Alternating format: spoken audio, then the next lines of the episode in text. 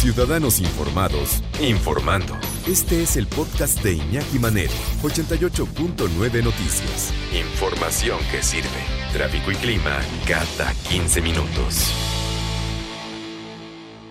En Islandia se vuelve un éxito la semana laboral de cuatro días.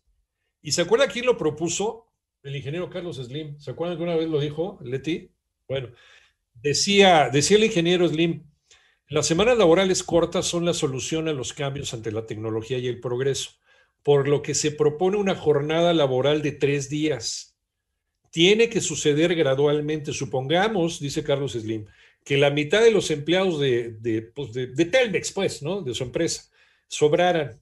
Sería una gran solución. La mitad trabajaría de lunes a miércoles y la otra mitad de miércoles a sábado.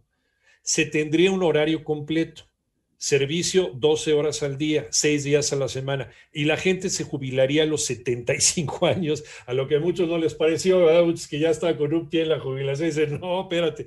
Bueno, esto dijo Carlos Slim hace pues un, par de años. Bueno, ha insistido Carlos Slim en esta propuesta de la semana laboral de tres días y 33 horas de trabajo para reducir el desempleo. En Islandia, se llevó a cabo la prueba más grande del mundo de una semana laboral de cuatro días y un tiempo de trabajo reducido y ha sido un exitazo.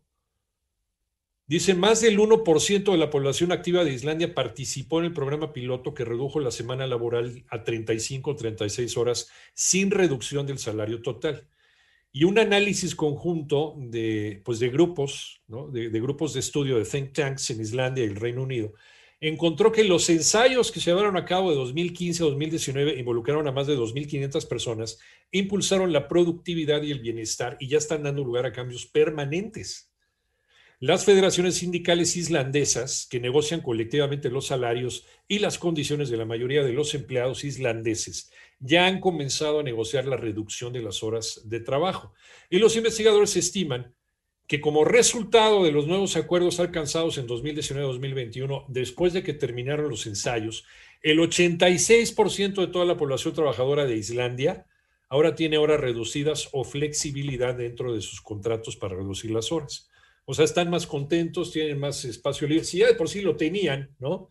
Y además por la seguridad social que tienen en Islandia, en Suecia, en Noruega, en Dinamarca, que ya sabemos que todavía nosotros no somos como Dinamarca, todavía no hemos llegado allá, ¿no? Pero están teniendo un exitazo tremendo. Los juicios fueron lanzados por el ayuntamiento de Reykjavik, que es la capital, y el gobierno nacional islandés tras la presión de los sindicatos y grupos de la sociedad civil. Los trabajadores cubiertos por el experimento incluían una combinación de 9 a 5 empleados y aquellos en patrones de turnos no estándar con lugares de trabajo que incluyeron oficinas, escuelas de juego, hospitales y empleados de servicios sociales.